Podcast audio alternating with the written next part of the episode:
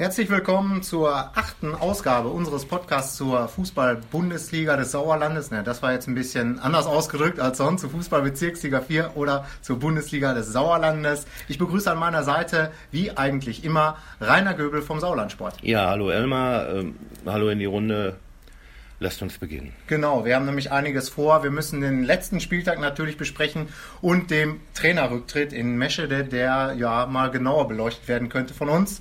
Dann haben wir ein Topspiel am achten Spieltag, das sehr interessant ist. Und natürlich überhaupt die ganze Runde, ähm, die wir uns dann mal anschauen werden. Fangen wir aber vorne an mit dem letzten Spieltag, dem siebten. Wie war der, Rainer? Ja, wie war der? Also Ohm hat sich nichts verändert in der Tabellenspitze. Äh, Tabellenführer Langholthausen hat äh, den siebten Sieg im siebten Spiel eingefahren, 4 zu 1 im Derby gegen Hüingsen und liegt weiter drei Punkte vor Schmallenberg. Ähm, Schmallenberg hat 2 zu 0 im Aufsteigerduell in Mischede gewonnen. Äh, jetzt kommt zum direkten Duell zwischen Schmallenberg und Langholthausen, aber wie Elmar schon sagte, dazu kommen wir später. Erster Verfolger äh, von dem Duo Oben an der Spitze ist Langscheid nach dem 3 zu 0 Sieg in Maasbech. Die haben jetzt drei Punkte Rückstand auf Platz 2 und sechs auf Langholthausen. Dann hat es ja noch das Verfolgerduell zwischen Ape und Sundern gegeben. Die haben sich 2 zu 2 getrennt und damit an Boden verloren.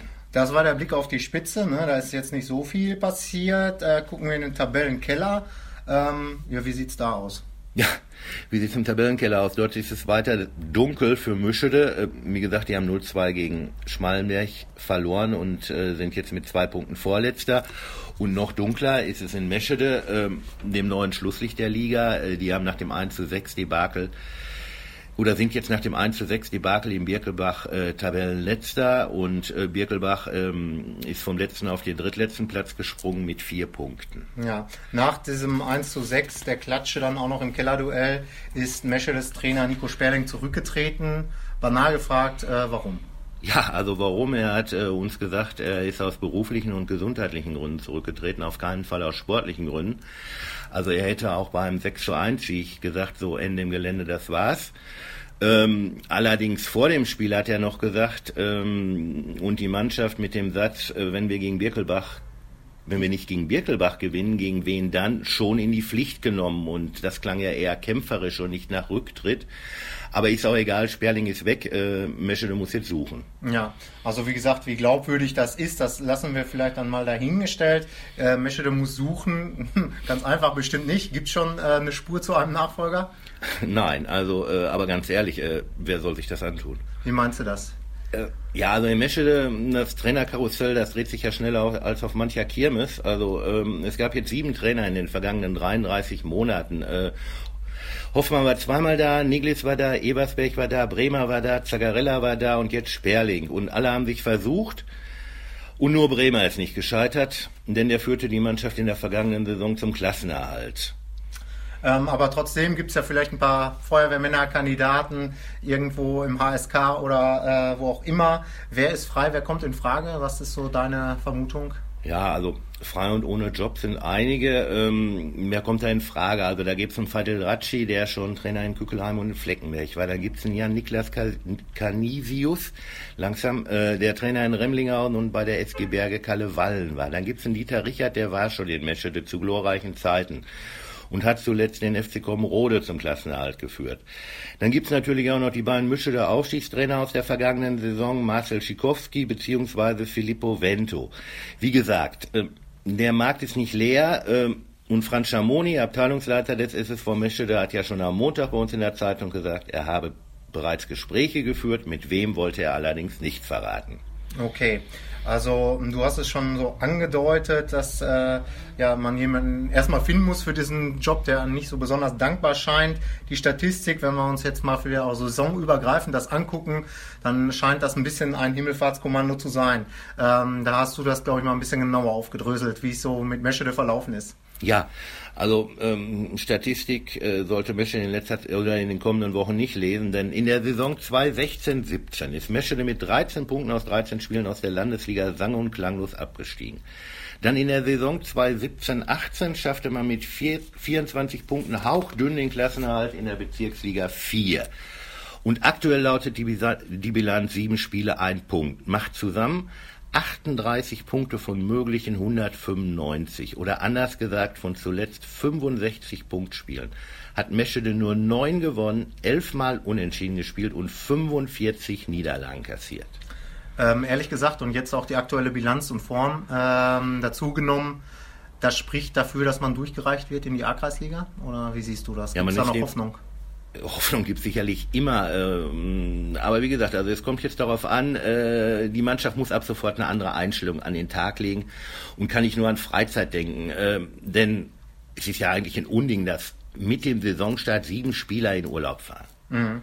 Da muss eigentlich jemand eingreifen. Ne? Normalerweise der Trainer in erster Linie oder halt vielleicht auch jemand aus dem Verein, ein Vorstandsmitglied. Ähm, wie sieht das aus? Greift da keiner ein? Ja, wer soll da eingreifen? Also der Trainer, der hat ja dann schon versucht, ähm, als er Thomas Pilarski für das Spiel in Freinol suspendierte, das hatte jetzt nichts mit dem Urlaub zu tun, sondern auch aufgrund von Einstellung. Ähm, aber er war der Einzelkämpfer und früher hatte man in Meschede zum Beispiel extra einen Mann, der die Pressekonferenzen geleitet hat. Heute gibt es noch nicht mal einen sportlichen Leiter. Kurz gesagt, Platz fehlt es an Professionalität und in der Führung an Fußballsachverstand. Gut, jetzt haben wir ja genug geschimpft oder wie auch immer äh, kritisiert. Äh, es geht ja trotzdem weiter. Äh, wir hoffen einfach mal, dass äh, Meschede weiterhin Fußball spielt. Äh, jetzt geht es gegen Eslohe. Was ist da möglich? Ja, also Meschede ist krasser Außenseiter. Ne? Also die Mannschaft kann eigentlich nur gewinnen. Schlechter als in Birkelbach geht's nicht mehr. Eslo ist dagegen im Aufwind. 13 Punkte aus 5 Spielen. Also ich tippe um 3-1 für Eslo. Ja, okay, das ist, glaube ich, dann fast noch im Rahmen. Könnte man, äh, ich weiß nicht, Punkte braucht man da sicherlich, aber könnte man vielleicht sogar mit leben aus Mescherer Sicht. Ich tippe mal 0 zu 4, dass ein bisschen klarer wird zugunsten des Vizemeisters gegen das Schlusslicht. Machen wir weiter mit dem achten Spieltag. Wir sind ja schon dabei. Am Freitag äh, wird der eröffnet um halb acht. Oberschleder und Grafschaft gegen den FC Ape Wormbach. Ja, also Oberschleder und vier Punkte, fünf letzter, sieht auch nicht gut aus. Ape fünfter Platz nach dem Unentschieden gegen Sunda mit 14 Punkten. Ist schwer zu tippen. Hören wir mal, was Apes Trainer Jens Richter sagt. Ja, das, die Aussicht aufs Spiel dann in Oberschledorn äh, wird sicherlich ein komplett anderes Spiel. Ähm, Spielrichter natürlich Oberschledorn nicht so eine Truppe wie Sundern. Wir müssen wieder äh, weiter arbeiten, müssen hart an uns arbeiten, dass wir dann da in Oberschledorn auch äh, ja, drei Punkte mitnehmen. Das soll das Ziel sein. Okay, und dann äh, kannst du jetzt deinen Tipp abgeben, Rainer?